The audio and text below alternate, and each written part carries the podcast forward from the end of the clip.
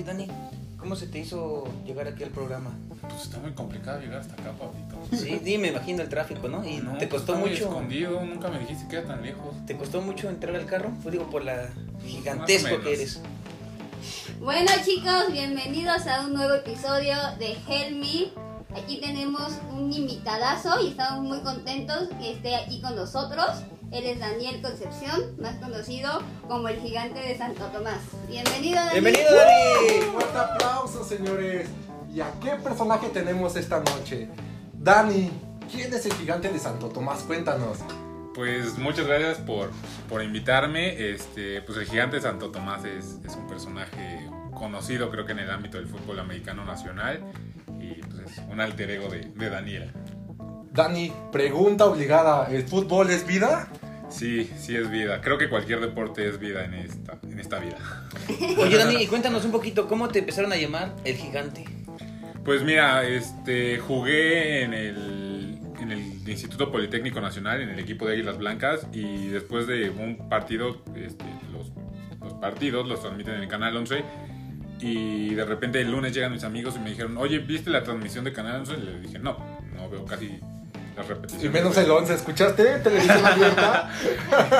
Y este, me dicen, no, pues te dijeron el gigante Santo Tomás y yo fue como de ah, X. Y a partir de ahí, varios medios de comunicación de, del fútbol nacional me empezaron a, a llamar para todo el gigante Santo Tomás. Una pregunta, Dani. ¿Anteriormente tenías algún otro apodo? Porque siempre en el fútbol americano, soccer, en donde sea, te ponen un apodo. Como a ti, Pablo, cuéntanos qué apodo tienes. A mí me dicen Ciña. Para los que no sepan, es el mejor jugador de la Liga MX o era.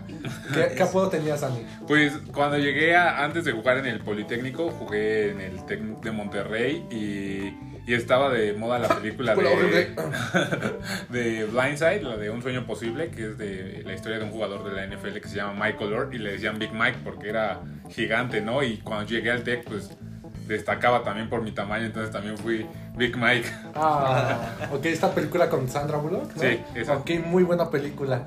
¿Y con cuál te quedas de tus apodos, Dani? Creo que el gigante de Santo Tomás, porque al final es, es, es diferente, ¿no? Creo que Big Mike eh, es alguien más pasivo, alguien más tranquilo, alguien que, pues, creo que no cumplió tanto las metas que se propuso, alguien, un- alguien pasivo, ¿no? Por no decir tibio. Como Y- Pablo.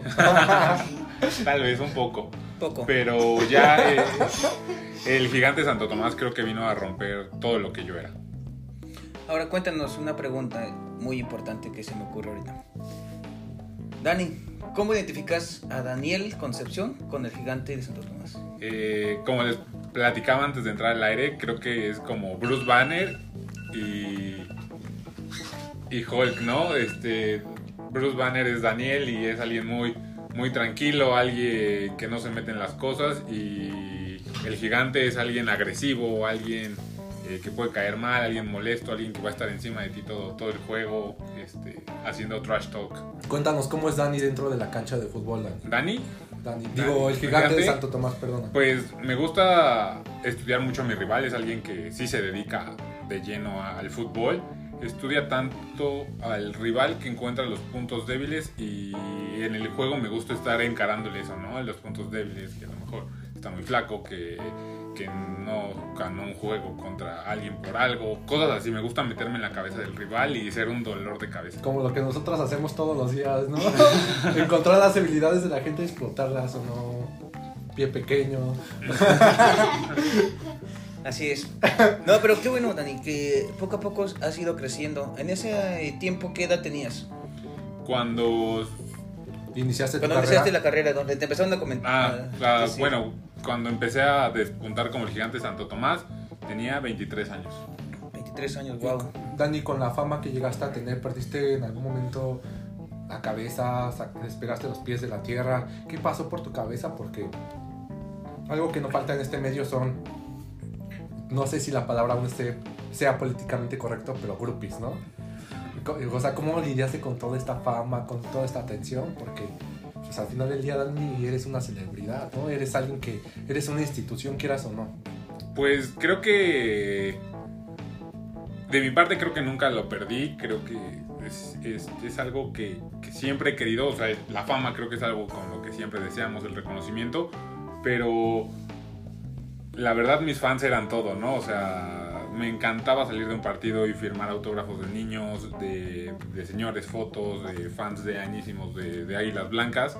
Y este, pero no, creo que nunca perdí el piso, creo que me ayudó hasta enfocarme más a no ser ese jugador que, o esa celebridad que, todo el mundo admira y al final cuando lo conoces, este, pues resulta ser alguien nefasto, ¿no? Me gusta estar abierto a la gente, eh, este, mucha gente me escribía por DM en Twitter, en Instagram, en Facebook y creo que a todos eh, les he contestado un mensaje y hasta la fecha muchos me siguen escribiendo con, para consejos, para darme ánimos o cosas así y siempre me gusta entregarme mucho a la gente, ¿no? Me gusta darles eso, eso que una figura pública que yo digo que no soy, pero varios dicen que Entre sí. comillas hizo Dani, por escuchas, ¿no? Este. Me gusta darles eso, ¿no? Eso, que, que- que también conozcan un poco de mi vida, que no todo es fútbol, que hay, que hay más cosas.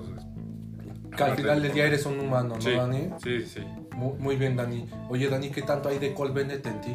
Híjole, yo creo que bastante.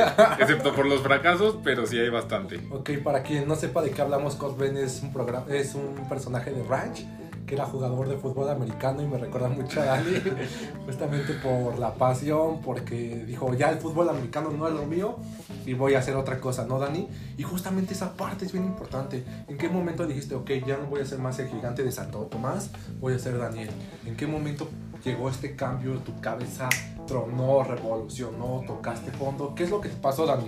Tuve una crisis, este, pues creo que de todo tipo en la pandemia, ¿no? Creo que tuve un problema de ansiedad, depresión, eso me llevó, o sea, que venía de, de un lugar donde trabajaba que no era el óptimo, eh, de una relación tóxica, que bueno, terminó siendo tóxica. Y a partir de eso este, toqué fondo y fue como, creo que necesito un cambio en, en mi vida, un, giro de 180 grados. Este, y a partir de ahí creo que empecé, mi mentalidad como ha sido en el fútbol americano fue de disciplina. Y primero fue empezar por lo mental, ¿no? Creo que es la, la una enfermedad que nadie le da importancia y es muy importante y fue entrar al psicólogo. Y a partir del psicólogo que me aterrizó un poco fue la parte física a, a tratar de perder esta figura de, de liniero ofensivo que para los que no saben son grandes, de, de peso, de tamaño, entonces fue perder eso y volverme alguien diferente, romper literal mental y físicamente con lo que era el gigante. Muy bien, Dani. Eh, Pablo, Dani menciona tal y algo bien importante, crisis, ¿no? Híjole, Dani, cuando yo te conocí me sorprendió mucho tu estatura, me encantó la capacidad que tienes de, de coaching, se nota que tienes otra mentalidad, pero alguien como yo que te entrevistó, que te conoció, no, no puede pensar que alguien de 2 metros o 1,97 tuvo una crisis. ¿Se han enfrentado ustedes a alguna crisis? ¿Qué, qué pasa? O sea, ¿cómo sabes en tu cabeza que, que estás mal? O sea, ¿cómo lo entiendes? En tu caso, ¿cómo llegó? En tu caso, Pablo, ¿cómo lo has sentido? En tu caso, Tali, ¿cómo han sentido una crisis? ¿Sí se dan cuenta que es necesario también? Sí, una crisis siempre es complicada y entenderla primero, porque el cuerpo, la mente te dan muchas eh, señales. ¿En serio? ¿Y, y las vemos? O sea, ¿tú veías las señales? ¿O pensabas, no mames, ¿qué me está pasando? Mm, Ahora, ahora yo me doy cuenta por lo que he vivido con el psicólogo y todo, pero en ese momento sí te sientes diferente, sientes, o sea, siempre me, me he creído una persona que llega a dar energía o impone en algún lugar y en ese momento de crisis me sentía uno más, ¿no? Un, un ente gris y fue cuando dije, tengo que hacer algo para cambiar, no sé, tal y si ha tenido un momento de crisis. Sí, yo creo que como lo menciona Dani, creo que llega un momento donde te das cuenta que la vida está pasando y que no estás haciendo nada por ti ni a tu alrededor, no estás dejando huella, no estás, no estás haciendo nada. Entonces creo que es donde te das cuenta que tu crisis ya estás tocando fondo y que es momento de, de como el ave fénix, ¿no? De, de revivir, de renacer y volver a, a- a agarrar esa fuerza que necesitas para, para hacer lo que tú eras o lo que, lo que tú creías que tú eras. Así caso, es, Tali. Fíjate que ahorita que fue la pandemia no podemos mencionarlo, pero la parte económica, la parte de salud, la parte como sentimental, ya que se perdieron varias personas eh, familiares muy importantes que lo están con nosotros debido a la pandemia. Entonces decías, ¿hacia dónde voy? ¿Qué hago? Estoy encerrado, si salgo me puedo morir. Eh, ya se murieron personas, eh, ahora cómo hay que hacer para los funerales. Entonces, eso fueron muy, muchas cuestiones muy importantes que nos costó a todos salir eh, adelante. Indirectamente empiezas a ver eh, la luz. Siempre va a haber una forma de solucionar, todos los problemas que tenemos. Por ejemplo, eh, tómalo de donde venga y siempre hay mil eh, soluciones a un problema. Entonces siempre intenta ser contento, alegre, estar con toda la familia, los seres queridos, amigos, con quien sea.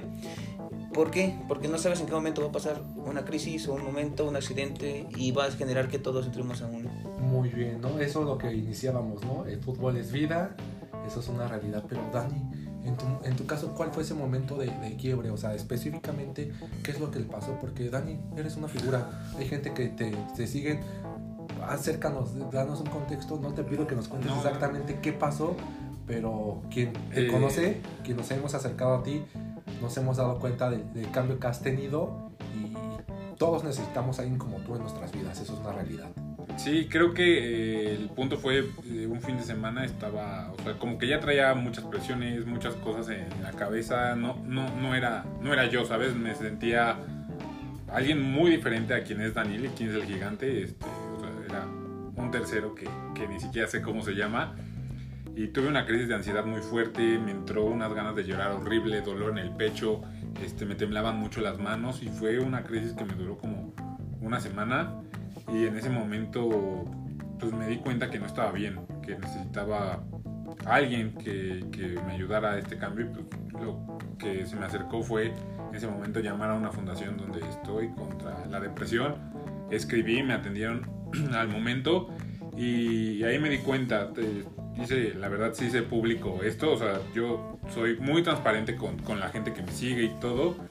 Y pues yo puse, este, estoy atravesando por una crisis, eh, no sé qué hacer, pero creo que el primer paso es aceptar que estás en una crisis, no, muchas veces también por ser hombres, ¿no? Es el, la cultura de un hombre no puede llorar, un hombre tiene que ser fuerte, un hombre tiene que aguantar. Y fue como para mí, que es un deporte también hasta cierto punto de hombres, de machos, del más fuerte y todo, fue abrirme a la gente y decirles, estoy en una crisis, este, los que necesiten o si esto lo quieren ver como una señal, es la señal para pedir ayuda a donde sea, ¿no? Este, y, y a partir de ese punto, este, empecé con la terapia, empecé a cambiar todo y demasiada gente se me acercó, creo que el- la persona que en ese momento era, era mi vida se me dejó y aparecieron personas que no sabía que podía contar en ellas en, eh, en estos momentos. Llegó muchísima gente a, a apoyarme y que se los agradezco muchísimo. Y a partir de ese punto fue el punto que me ayudó a, a- a darme cuenta que estaba en, en un mal momento, en un lugar erróneo en todo. Y con la persona incorrecta que Ajá, sí, y a evaluar todos los aspectos de mi vida, ¿no? ¿Qué, qué quería de Daniel? Porque también mis sueños ya no los veía igual, veía todo. Pues no, no tenía metas en ese momento y fue como un renacer, como dice Dali. Siempre son etapas las que debemos de vivir y a fuerza deben de pasarnos de una u otra forma para que seamos más fuertes y veamos la vida de una forma nueva y, y feliz más que nada. Completamente de acuerdo, Pablo, eh, Tali, Dani. Eh, híjole, bueno, tú prácticamente, Pablo, está a punto de cumplir 30 años, ¿no? Y ¿qué no has vivido con 30 años, ¿no? La experiencia, la edad, lo que te da Tali, tú eres prácticamente de las más jóvenes. Dani, la carrera, la vida, el estilo que has llevado, también te ha permitido conocer más, pero dentro de, de esta faceta de Dani como jugador, el gigante de Santo Tomás, pero tuviste otro cambio en tu vida. Ese cambio creo que es el que mejor te benefició. Me tomo esa libertad de, de decirlo. Tú me dirás si sí o si no, pero fue convertirte en un coach, en un maestro, en alguien con la capacidad de enseñar y guiar. Porque tú lo sabes, Dani, no me has dicho. Tenemos dos tipos de profesores o dos tipos de mentores. El güey que te dice échale ganas, no pasa nada, tú puedes, tú eres bueno. O el güey que dice no mames, no puedes, déjalo, güey. Tal persona lo hace mejor. Déjale tu puesto a alguien que sí quieras, ¿no? ¿En qué, en qué, en qué crees tú, Dani? Yo creo que eh, tienes que, te vuelves un psicólogo. O sea, creo que es algo con, la verdad, con lo que naces, porque coaches de todo, ¿no? De soccer, de, de, de vida, de todo, hay miles, miles, miles. Pero al final son, son contados los coaches que impactan tu vida, ¿no? Hay una frase que dice que un coach de fútbol americano impacta más gente en toda su vida que, cualquier persona, ¿no? Que todo el mundo. Y, y es algo que, que, a mí me gusta, ¿no? Me gusta inspirar, me gusta generar confianza, me gusta crear ese, esa necesidad de yo lo de a la gente de yo lo puedo hacer, yo soy mejor que, que tú, coach, que soy mejor de lo que me dices, soy más que tus palabras.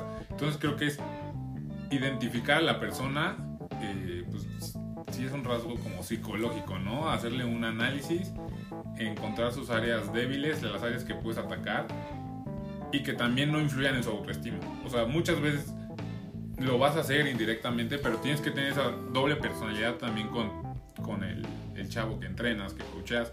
Tienes que ser ese un cabrón que le exija hasta que te odie, pero termina la práctica, están fuera del campo y eres su mejor amigo. Muy, muy bien, Dani, pero pregunta para los tres y pregunta obligada.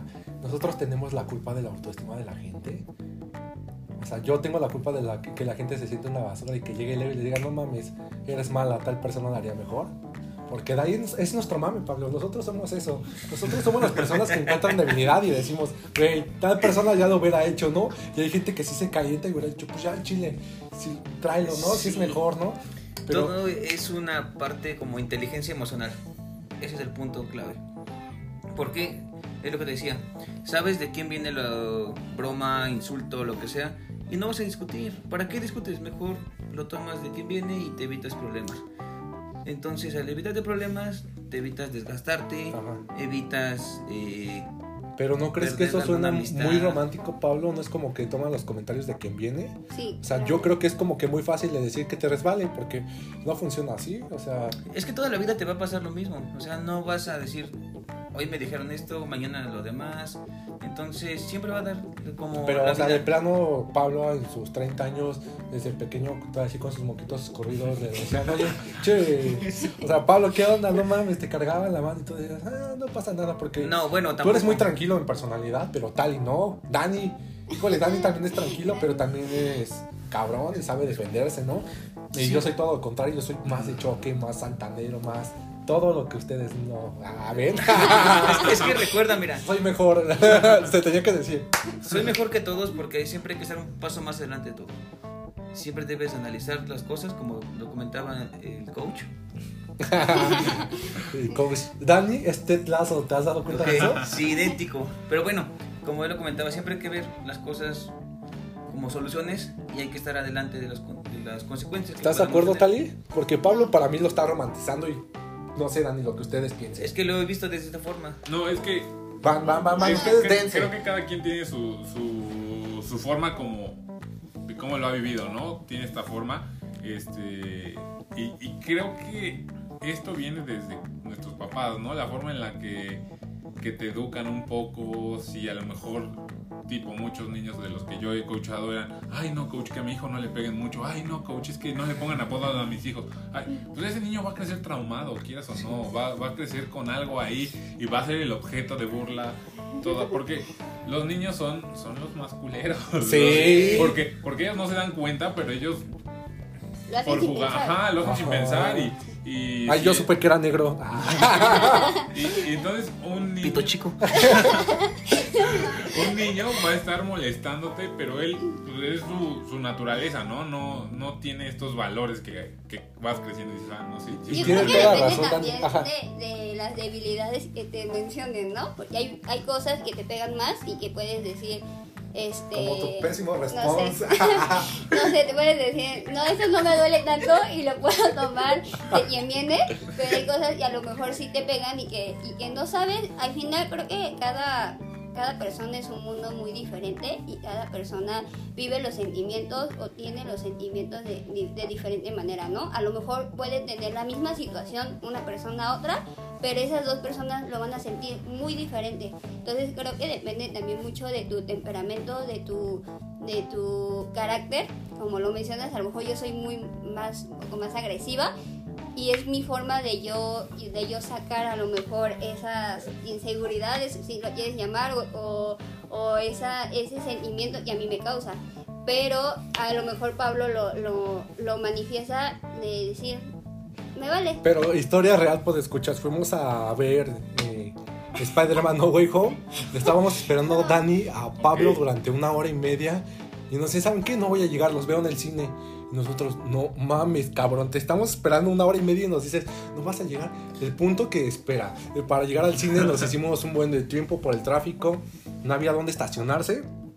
Y tal, estaba tan enchilada que quería pelear con Pablo y le digo, no mames, pelear con Pablo es pelear con la pared, o sea, no mames, tú le puedes decir a Pablo, oye Pablo, no mames, eres un imbécil, pendejo, no me prestas atención, esto no va a funcionar, si no, le, si no le pones de tu parte y Pablo ni contesta, o sea, no, Te dejen visto. no, no ganas nada por pelear con eso, ¿no? Y muchas veces en una relación buscas decirle, oye Dani, no me prestas atención, ¿qué pedo contigo? Y tal día me hiciste tal cosa, pero Pablo es como, ah, Ajá, ¿y, y qué sí. quieres que haga, no? O sea, pero no te lo dice y te molesta más esa... O sea, ah, dices, que mínimo me contestara el imbécil. Sí, no, que, que, que, O sea, se historia real. más, ¿no? O sea, que güey, responde. Pero tan dime". enchilada, así Sí. como no tienes idea. Y yo, tal, y no mames, me, es que- Siempre hay que mantener la calma. En los, Pero no, en es los que no peores. siempre. Pero te pases de pendejo, dice. Pero que a veces también la comunicación es muy importante, porque ¿cómo vas a saber si lo entendiste o no si ni siquiera me pones un sí está bien o Pablo es caso vale? perdido. Pablo es caso perdido por escuchar. Pero no podemos sí. ganarle. Exacto. Pero, Sí, tardado mucho en llegar, yo también me quedé esperando seis horas. Y nada, lle- la verga. llegamos, llegamos y se estaban tomando fotos. Y con Ana, sí. saludos, Ana. Este, Pablo manda saludos a dónde. ok, bueno, justamente eso es lo que yo quería saber, chicos. Miren, yo sí, con toda honestidad, creo que no somos culpables de cómo se sientan. Tú me conoces, Dani, perfectamente. Hemos hablado miles de veces. A mí, cuando escuchas, me encanta hablar con Dani porque Dani es ese grillo que le puedo decir, oye, Dani, las cosas no son así, no mames. Y Dani me dice, güey, sí son así, cállate el hocico. Y, pero llegamos a una conclusión bien importante, Dani. La ayuda. ¿Te acuerdas? Hace historia real por escuchas, ¿no? Y ahorita nos vamos a, a abrir todos en el mejor sentido. Ah. Eh, me acerqué con Dani y le dije, oye, Dani, no me siento bien, tengo este problema. Y me decía Leo, no, el mejor consejo que te puedo dar es busca ayuda profesional, ¿no? Busca ayuda profesional porque finalmente el hecho de que tú le pagues a alguien para que te escuche durante 40 minutos es, no te va a decir, si, si le dices "Es que me encanta coger, me encantan las viejas, los güeyes, tengo una adicción al Sí, sexo, Sí, o tengo una adicción al, alcohol, o tengo una adicción a tal cosa, no te va a juzgar porque no te conoce, porque lo que va a buscar es darte un punto neutral, su, simplemente te, te sientes bien con eso, hazlo. Te encanta la, la vida loca, tal y hazlo. Sí. Cómete media empresa, no hay pedo, ¿no? Pablo, te Sí. encantan las malas decisiones, hazlo, ¿no? ¿Sí es el mejor consejo que le puedas dar a alguien, Dani? Sí, creo que eh, lo, lo platicaba con unos amigos hace unas semanas que, que mi mejor resolución del 2021 este, era eso, ¿no? Ir a terapia. O sea, un día estaba con una amiga que vivió esta, este proceso de crisis conmigo y un día estábamos en mexicana y me dice, güey, te veo tan tranquilo que, que, que me inspiras mucha confianza y al... Y a los tres días me manda un mensaje y dice, güey, me salvaste la vida. Estaba en una crisis, ajá, yo, puta, es, es como mi hermana. Me dice, estaba en una crisis muy, muy fuerte, no me había dado cuenta. Toda mi vida era un desmadre y, y te vi tan tranquilo, me contaste todo lo que pasó, todo tu proceso, cómo lo estás viviendo, cómo, todo, todo, que, que empezó a ir a terapia y ahorita también puedo decir que es otra persona. Y, y es, es darte cuenta, ¿no? Creo que muchas veces impactamos la vida de, de otras personas sin darnos cuenta. Este, también cuando toqué yo crisis, en eso me, me escribe un fan y por respeto no voy a contar la, la historia, pero me dice que ha pasado por cosas que yo digo, güey, lo que estoy viviendo es nada, es Sí, nada. ¿no? Ajá. Y me impactó tanto, o sea, eso, que la gente llegara y a mí y me dijo, tú me salvaste. Un día llegué al campo de Águilas Blancas y vi a, a un número se- se- 77 muy sonriente, eh, exigiendo, jugando. y eras tú, un niño de 25, 24 años, me salvó la vida y tú nunca lo sabes, ¿no? Me dijo, no había sentido esa emoción eh, cuando te conocía fuera de un estadio, como la, que, la vez que conocí a Joe Montana, que es un coreback de, de los Broncos de Denver. Me dijo, "Puedo- te puedo decir que el sentimiento de conocerte a ti y a Joe Montana es exactamente el mismo. Y son cosas que, que te impactan. Eh, también uno de mis niños tiene, ya tiene 10 años. Este, pues terminé de coacharlos, vino lo de la pandemia y me mandó una carta que decía, coach, que estoy muy agradecido por darme la confianza, por ser mi primer coach y en el momento en que llegue a la NFL, tú vas a ser el primero que va a tener un boleto. Cosas así que dices, Y que sus sueños son altos, ¿no? Sí. Que no le pega jugar a las ligas locales Sí, ni sí. equipos nacionales, sino dice, vamos a ir a la crema y nata. Pero qué padre que hayas podido transformar tantas vidas y justamente el propósito de este podcast, Dani como invitado, chicos, que ustedes cada martes nos, bueno, están junto con- conmigo haciendo esto, es transformar vidas, ¿no? Eh, inicialmente Dani esto inició como un podcast de marketing digital, lo que íbamos a hablar, pero dijimos, ¿por qué? O sea, yo creo que con la experiencia que tiene Pablo, que pueden pensar que es, eh, eh, nació con privilegios o tal y o yo, híjole, podemos transformar vidas, Dani, partiendo en que no necesariamente tienes que hacer a la gente mierda para que entienda, ¿no? Y eso lo aprendí de Dani, ¿no? Eh, miren chicos, yo, el ¿cuánto tiempo llevamos conociéndonos, Dani? seis meses. Seis meses, seis meses he notado mi cambio y les puedo asegurar con toda honestidad que ha partido muchísimo de Dani, ¿no? De Dani que me decía, güey, o no tienes que ser un pinche jefe, tienes que ser un líder, ¿no? Deja de hacer a la gente mierda porque, pues no, no son las formas, ¿no? Entonces, se los aseguro chicos que gente como Dani tiene esa capacidad de transformar vidas. Lo llegué a decir, Dani, hay gente que está mal, habla con ella, ¿no?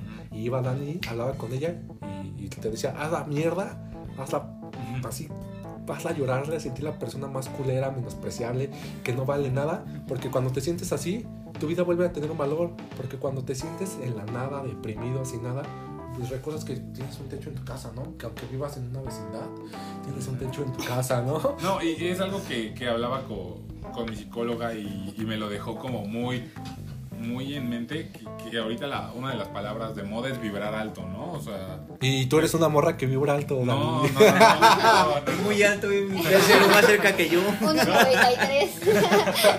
no, o sea, me, esa frase, hay un meme que dice, a mí la gente que vibra alto me da asco y soy de Y esos. a mí me la pelan, ¿eh? No, pero, pero A mí también.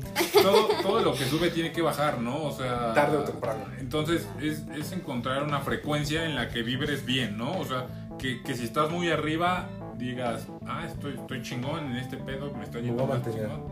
Eh, Ajá. Y si te bajas dices, ah, sigo bien, ¿no? Y si llegas a un pozo es, "Me estoy pasando mal, sé que es una faceta. Entonces es, es vibrar a un punto medio. Mi Un equilibrio, ¿no? ajá, mi psicóloga dice, es vibrar bonito, donde no chingues a los demás ni te chinguen. Muy bien, y eso es muy importante. Yo citando a Soya rápidamente es, soy una frecuencia con un millón de megahertz, ¿no? O sea, me voy a mantener ahí. ¿Qué, qué piensas de lo que dice Dani y soltó ahorita, no? La, híjole, Vibrar alto. no, güey, no mames. ¿Qué estás escuchando? Es vibrar, ¿cómo dijiste? Vibrar bonito. Bonito sin joder a los joder a los demás, demás. sin Sí, chingar. que- ¿Qué? bueno, Vas. déjame comentar algo rápido. Eh, anteriormente yo entré en una crisis como Dani, o sea, no tan cañona. o sea, no mames, no me quería Sí, matar. no, pero no, nunca me quise matar. Deberías, ¿eh? Entonces, igual terminé con una ex tóxica que tenía. Una ex tóxica. Ya tiene nuevas. Ajá, es un- son- fueron pasando varias, entonces Ay, no mames, ese día terminamos y yo fui así de que era lo peor. Que, ¿Tú o ella? no, ella, ¿no? Que qué había pasado, que ajá. se destrozó, la verdad. Yo todavía estaba haciendo el servicio social. Y en ese momento también me acordé de esa historia porque también estaba dando clases a niños de fútbol. ¿Tú? Ajá. No mames. Perdón, niños, pedimos. per- Pedimos eh, agradecerles a todos que ahorita ya son profesionales. Messi, gracias. a- Entonces estuvimos en clase, Ajá. pero ese día terminamos. Entonces el servicio lo estábamos haciendo en vacaciones. Ajá. Y yo me empedé. Y yo me agarré las cervezas y se me ocurrió así ponérmelas en las piernas y yo me comí así a, a entrenar. Entonces ahí teníamos a, a los niños. A escuchar. Ah, yo dije, ¿cómo? ajá. Ok, ok, Entonces ok. llegué allá y estaban dos amigos que hacían el servicio con- conmigo. Ajá. Me dice, no, es que ¿por qué traes así el, el aliento alcohólico? Y me empezaron a decir un montón de cosas. Tu hijos de su puta les vale, acaban de Entonces, terminar, no mames. ellos mismos me convencieron a que fuera el psicólogo. Entonces fui al psicólogo, la verdad, y me ayudó. Fui como cuatro veces a- con el psicólogo. y la psicóloga, mis 40 minutos más, ese güey no habla, no A, mames. a mí se me hizo raro porque decía, ¿cómo le voy a pagar a alguien si nada más hablo y hablo y hablo y hablo? Es como pagarle un score, Pablo, lo has hecho. No, eso no lo he pagado todavía, me lo quieren pagar para mi cumpleaños, ya viene mi cumpleaños. bueno, entonces Se lo merece. me- es que le estamos pidiendo permiso a su, a su nueva tóxica. Entonces, es- no, ya no. Eh, entonces, pues ya me ayudó, la verdad, salí adelante, seguí adelante y también un ejemplo importante. Pero es- ¿qué cambió en ti, Pablo? ¿Qué cambió en ti terminar con ella? ¿Qué Que- hizo mejor persona? Sí. ¿Ya valoras que... que valoro mi vida. De chinga, ¿y antes no la hacías, cabrón? Eh, cuando estaba con ella, yo sentía que era ella entre yo lo mismo, un núcleo. O sea, que éramos lo mismo los dos. Y que si se iba, yo me iba a perder en otros lados, o no se iba a Mm, caer en vicios. O sea. ¿generaste mucha codependencia de ella? Mm, En ese momento tal vez sí, porque me costó mucho liberar todo. ¿Y cómo te diste cuenta que, o sea, no, estamos hablando de cosas reales, ¿no? ¿En qué momento te diste cuenta? No mames, me estoy perdiendo, ¿qué pido con esta tipa? Sí. O muchas veces sientes cuando únicamente De muchas, te, te quieren muchas- utilizarnos, yo creo que sí te das cuenta esa parte, ¿no? Yo Sí, creo pero- que, que sí te das cuenta, pero al final es, es agradecer a esa persona, ¿no? Porque te hizo darte cuenta de lo que no quieres, de la persona que no quieres volver a ser, o de esa persona si fuiste tóxico, o sea, porque todas las relaciones hay dos, hay, hay dos, tres historias, ¿no? La del novio, la de la novia y la verdadera, ¿no? Cada quien va a tener su... La mía es la su versión. Y es correcto, justamente fue lo que me comentó el psicólogo, que lo guardaras en un buen recuerdo, los- las cosas buenas, las cosas malas, las desecharas y que siguieras tu vida, que no tienes que detenerte por nada ni nadie. Entonces, Pero nuevamente suena muy, muy padre, ¿no? Sigue con tu... ¡Ah, huevo! ¡Qué bueno que me lo dijo, puta! No mames, psicólogo, no se me había ocurrido, gracias. sí, la verdad sí. O sea, de Es verdad, un Pablo, proceso, o sea, No, es un es- proceso. no te tomó tiempo, no, no la veías y decías, hija de su puta Sí. madre, lo voy a meter al coche. No, la verdad no, no, ya no lo llegué a pensar de esa forma. Ya decía, voy a tal lado y en tal lado decías, ah, es que aquí estuvimos juntos. En este acá". hotel. Pero, la- pero hay, hay- ah, me enseñaron algo de eso, es resignificar las cosas. Y fue Es decir, resignificar. ¿Qué, qué quiere decir? Es, eh, por ejemplo, si tú dedicaste una canción o una canción que les gustaba escuchar juntos, es darle un nuevo significado. Es, ah, bueno, se la dediqué a mi ex, ahora pues me la dedico a mí porque... Y a la otra. Que la quería Reci- hacer. re- reciclar. Para no fallar. No, pero es encontrar... Historia real, hijo de su puta madre. No, no lo dudo. No lo dudo. mames. Pero sí, es, es- es encontrarle un nuevo significado a esas cosas que, que a lo mejor te duelen todavía, que es un proceso duro, pues, es, es difícil. Pero es darle ese otro significado, un significado nuevo, a lo mejor un significado positivo y quitarle lo negativo, ¿no? O sea, en esta vida no se puede ser positivo. Siempre. Ajá, Siempre. sí, no. Hasta esa, esas personas que son positivas siempre es como de, güey, bájale a tu desmadre, ¿no? Yo O sea, otra ex la dejé en Polanco, No, va. la dejé en Lomas Verdes, me dijo aquí déjame, la dejé ahí y yo me fui. Y ella, no mames, no se va a detener. Ya- Güey, ya avanzó. Es que. La Una vez no, de hasta su bolsa me llevé, o sea, no sé ni cómo se regresó, la verdad. Es que de verdad ustedes no han entendido que hablar con Pablo es ya, no mames. Si les dicen déjame aquí, ese güey, no, amor, ¿cómo? A la verga, se quedaron ahí. O sea, Sí. historia real. Pero mira, Dan ya se abrió, Pablo ya se abrió. Tali, ¿qué hay de ti? ¿Cuál fue tu punto de quiebre? Con toda honestidad. Híjole, yo creo que también fue muchos años, pasaron muchos años, eh, terminé una relación también, ¿Podemos decir nombres? y no, Ah, ok. Porque te voy a poner en tu madre cuando te vuelva a ver. este, Y sí pasaron muchos años. La lastimaste mucho. Hoy nos da risa, ¿no? Pero en sí, su momento, hijo de su puta madre. Pero sí estás guapo. Y este, ay no manches. ¿Le gustan tripiés? ya no puedo. Este, creo que mi relación no fue tóxica, fue una relación muy bonita, fue una relación, eh, creo que ha sido una de las relaciones más constructivas en mi vida. Y creo que el tomar yo la decisión de, de- de querer separarme de, de él fue como, en su momento fue como de, la cagué, porque lo hice, porque esto, y creo que me culpaba mucho de muchas cosas.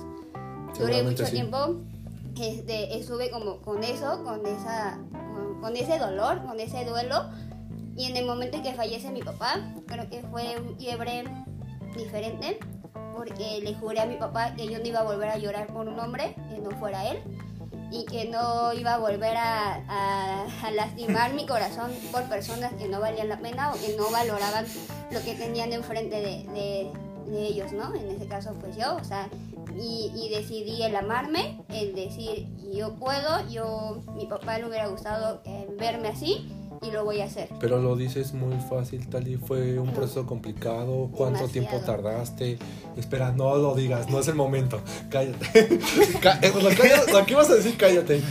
Este, pues de mi relación duré tres años.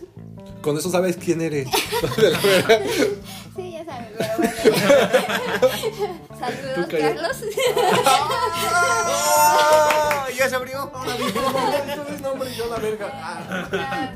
Y ahí lo quiero mucho y siempre lo voy a querer. Es un buen amigo. Toma buenas Y fotos, este- gracias, Carlos.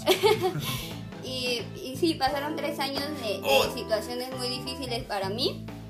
Pero sí creo que mi papá fue como el punto de quiebre de decir, en verdad estás llorando por alguien que de alguna forma ya no, que ya no está compartiendo tu vida, ¿no? De que ya no quiere ser, ser parte de tu vida de esa forma. Entonces fue cuando decidí el, el decir, ok, voy a llorarle a mi papá. Duré también mucho tiempo el poder, a lo mejor, no lo sano porque no, aún lloro, aún, aún lo extraño, aún lo pienso. Pero creo que he aprendido a valorar, a valorar que en su momento yo lo tenía y yo lloraba por Carlos, ¿no? Entonces era como de, güey, lo tenía, tenía mi papá y pues yo llorando por alguien que a lo mejor no era el caso, ¿no? Entonces fue como el punto donde yo dije, no, ya, Ya ya, hasta aquí llegué, voy a empezar una nueva vida, un nuevo trabajo y, y pues empecé a, a conocer personas que, como dice Dani, marcan una parte de tu vida y a lo mejor ustedes no lo saben, pero pues ustedes han sido parte de ese cambio, ¿no? No, yo sí y lo sé. hablaba, Yo no te juzgo. y no te culpo, o sea, soy increíble y lo sabes. O sea, Y lo era lo soy. que hablaba con, con Pablo el, el viernes. eh, yo los primeros meses pues era una persona a lo mejor que se la pasaba llorando en la empresa, que se la pasaba... No lo hace cuando no le queda su código, pero se va al Ah, baño bueno, porque me molestan las lágrimas. Pero ya es diferente. Sí, a ver, Tali, vete a llorar, pero al baño, no me. Por razón se tarda mucho en el baño. Ese güey se queda dormido, no mames. Y pues entonces, no sé, empecé a, a ver las cosas de diferente manera y a disfrutar los momentos con las personas Importantes. ¿no? Pero esto me lleva también a algo bien importante, ¿no? Creo que todos en algún momento idealizamos a la persona, ¿no? Las ponemos en un altar y no necesariamente es eso y decimos, híjole, es que no funcionó, es que yo la regué, es que era tóxico, no sé si han cometido esos errores, pero muchas veces idealizamos, ponemos a la persona en un altar y, güey, no quisiste estar conmigo, tú te la pierdes, o sea, no mames, eh, híjole. Bueno, ustedes saben No, mi no, historia, no, ¿no? al, al Sí. final creo que, que es, es muy importante eso, ¿no? O sea, y me lo hace hincapié mi, mi psicóloga, tú no perdiste, te perdieron. Es, es- una parte dura que, que te das cuenta también que, que todos los problemas que traes el post-relación, estás peleando con una persona que no existe. Estás peleando con una persona que Muy está en tu cierto. mente, estás peleando contra la persona ¿Qué que crees? también- ajá, que crees que es, porque ella está o él está en otro mundo, está en otra. Ya está cogiendo con alguien más y tú llorando por él. No Sí. mames. Sí, estás, estás peleando con alguien que no existe, es tu mente. Entonces, dar ese paso y darte cuenta, también me pasó cuando dije, es que no estoy peleando con mi ex, estoy peleando contra la, mi ex que vive en mi mente. No, no. Entonces, cuando te das cuenta de ese cambio, también como que tu mente se abre y es como, Yo escuché algo que decían, no, él no fue el malo o no eres tú la mala, simplemente esa persona necesita a otra persona que le complemente, como tú necesitas a otra persona que te complemente. Simplemente esas dos personas no, no hacen match y, y no es que él sea el malo o no es que tú seas la mala, simplemente no congenian y necesitan personas diferentes. Sí, yo creo que cuánto tiempo no insistimos en relaciones que no valen la pena, ¿no? Y generalizo, ¿no? Como que, híjole, le voy a echar ganas, él es bueno, él me trata bien o tiene detalles, pero muchas veces esos detalles te confunden, ¿no? Es como Casándose se le quita. o, o o casándose se le quita, se comprometen, se embarazan, pero muchas veces esos detalles confunden a la gente, ¿no? Como que les das a entender otra cosa o ellas piensan otra cosa de ti. Muchas veces creo que, que se miente con el propósito de conseguir cosas que, que no somos, pero que les digo, es parte de lo que nos toca vivir. Y esto es, como dice la frase, es, hay personas que son Pasajeras. Ajá, y prácticamente no, no son el destino, simplemente fueron parte del viaje y somos la suma. Cuando se suben al de- tren, ¿no? Ajá. Que se suben al tren y se bajan a la siguiente estación. Sí, y hay eso. personas que terminan el viaje contigo. Pero aprendemos de todas ellas. Yo creo que hoy en día yo soy una mejor persona, una mejor relación, un mejor novio o, o en Esposo. próximos meses esposo por todas esas veces que la cagué, que le dije a alguien y lo hice, ¿no?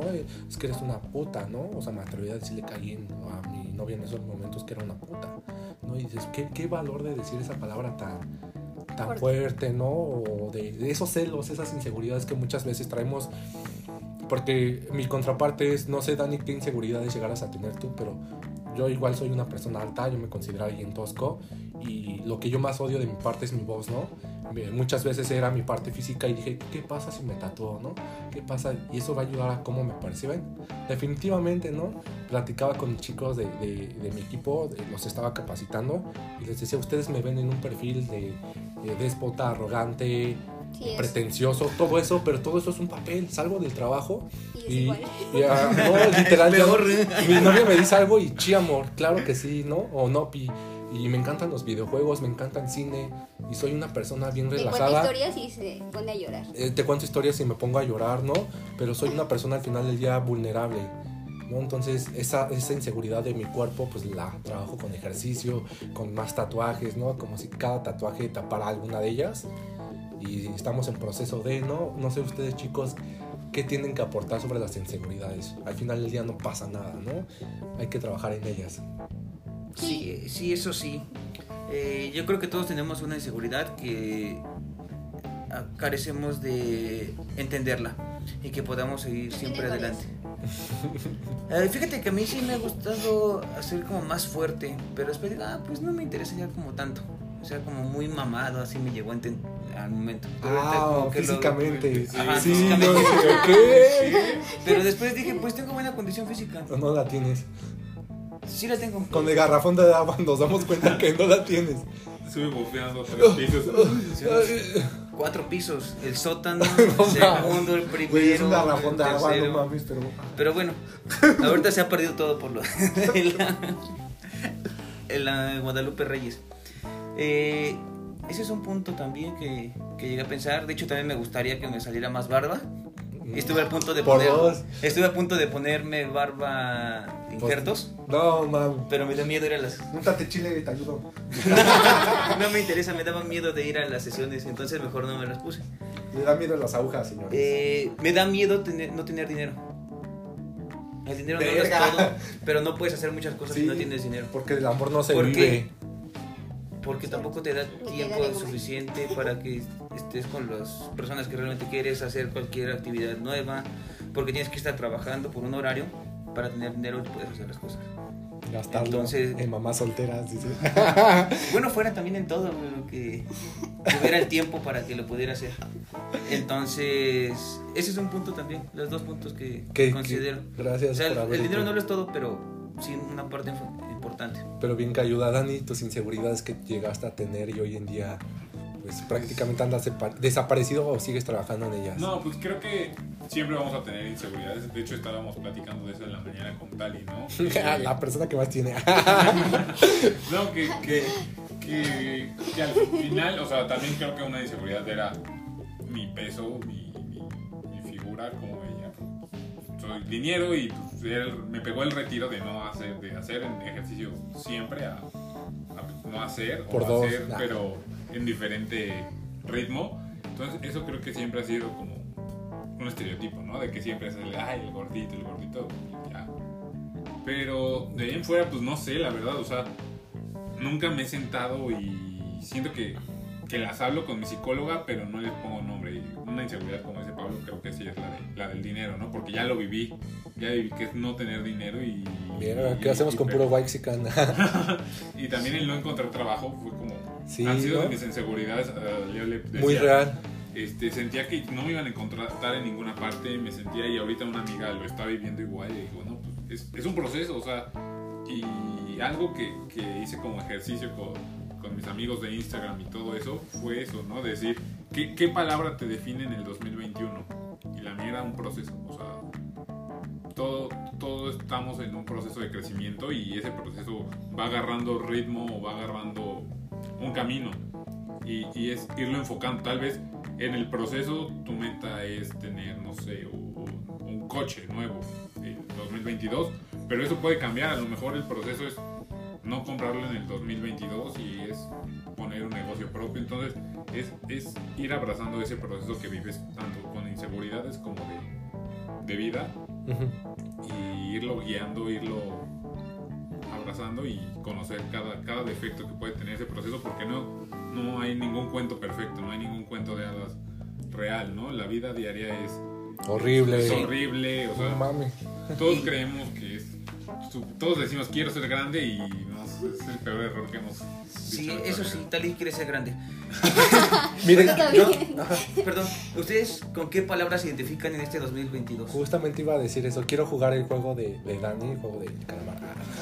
¿Qué, ¿Qué palabra dijiste, Dani? ¿Nos las repites? Proceso es la palabra como que definió mi ¿La revista Proceso? No, Este, pro- este programa es patrocinado por Proceso, ojalá. Ok, ¿y para ti? No lo sé. La verdad es que no lo sé. Apenas ayer en, en el. en- bueno, donde. Por ahí me preguntaron que cuál era, cuál era mi meta para este año y dije, no mames, o sea. Mi verdad, chicos, mi única prioridad en estos momentos es ser la mejor versión para mi esposa, historia real y que no me falte el dinero porque eh, estoy comparto con ustedes.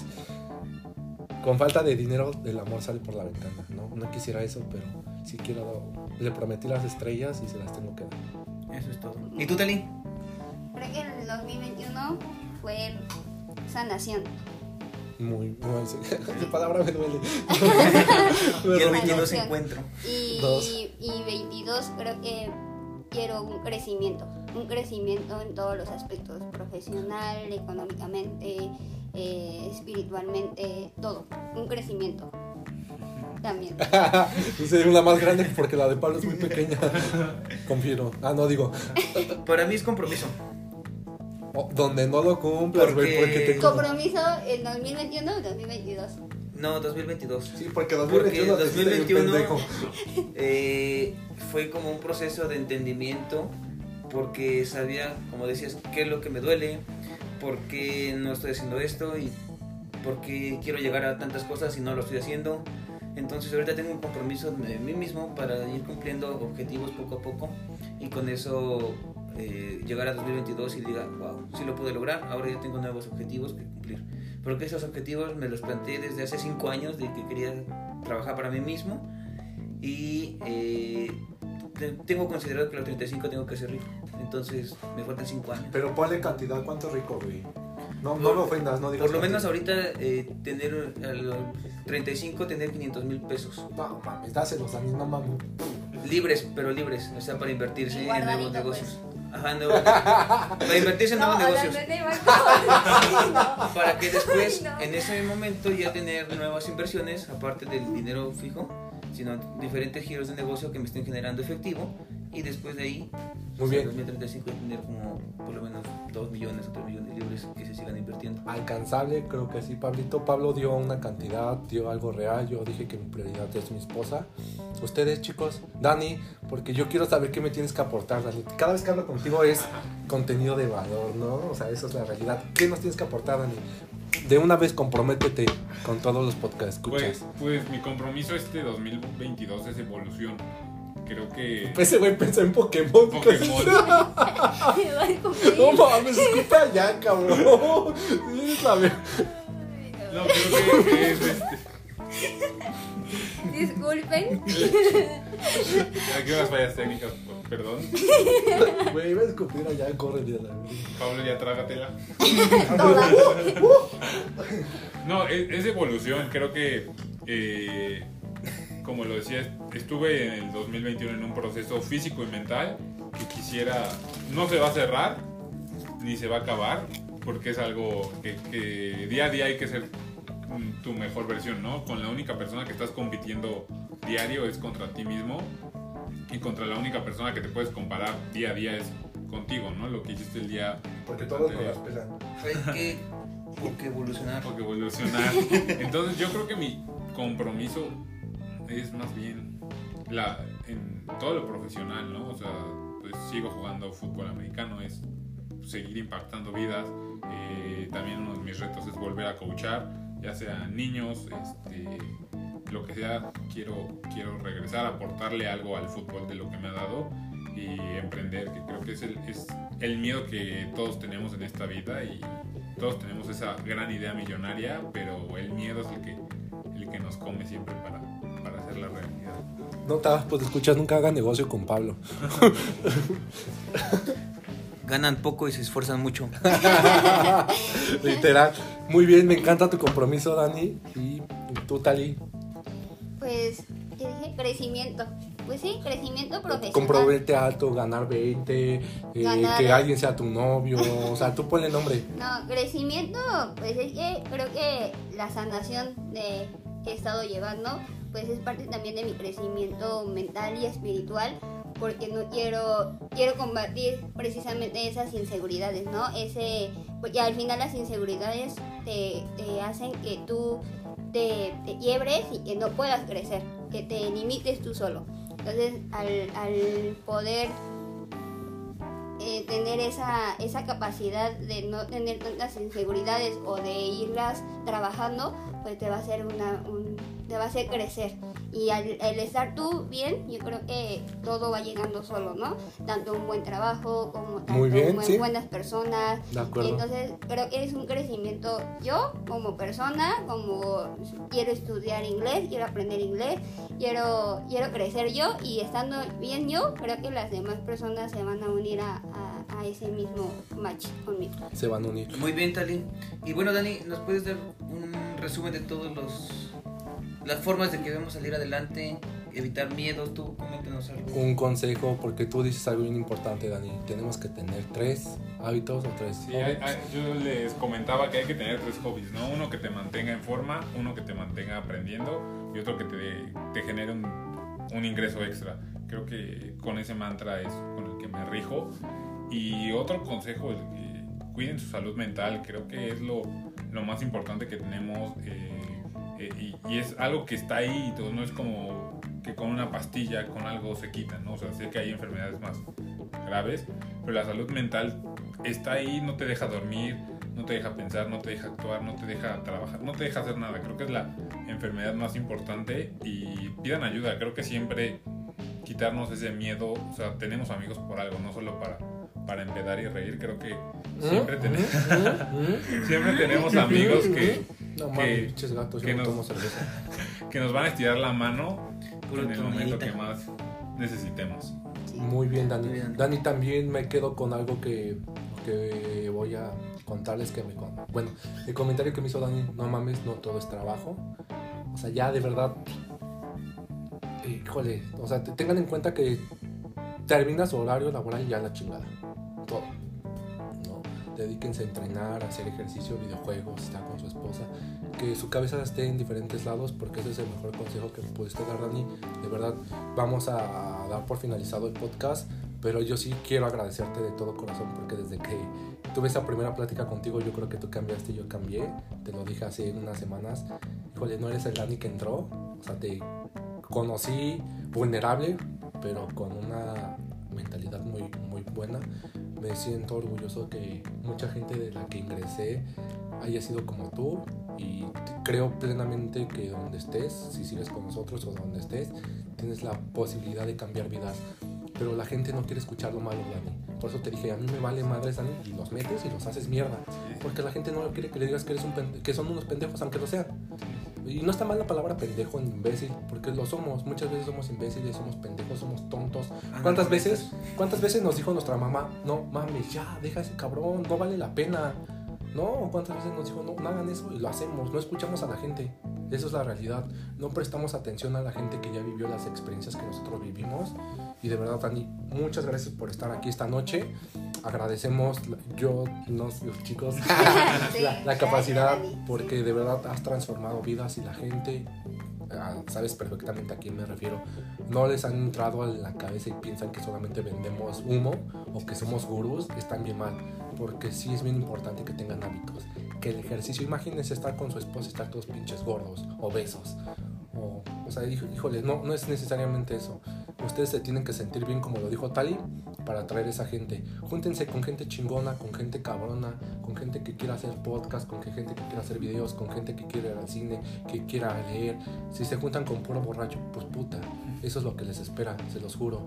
Con eso finalizo. Dani, ¿algo más que tengas que agregar? No, muchas gracias a, a los tres por la invitación. Este, saben que lo que necesiten, también los que escuchan el podcast, me, me pueden seguir en mis redes sociales. En Instagram es más fuerte, es Daniel711. Yo pensé que era la más fuerte, dije chinga. También. ah, no, Daniel C711. Este, y pues la verdad, o sea, lo he puesto también en Twitter, lo he puesto en Facebook. eh, siempre estoy abierto a escuchar a las personas con sus problemas y guiarlas. Bueno, yo no guiarlas, pero orientarlas a, a que tengan un proceso de paz mental o con expertos que, que- que están a nuestra disposición. Muy bien. Muchas gracias, Dani, que está con nosotros. Y claro, amigos, damos por finalizado un- una noche más de martes. Muy bien, hasta luego chicos, mucho gusto. Gracias por haber estado ahí. No se olviden de seguir a Dani. Bye.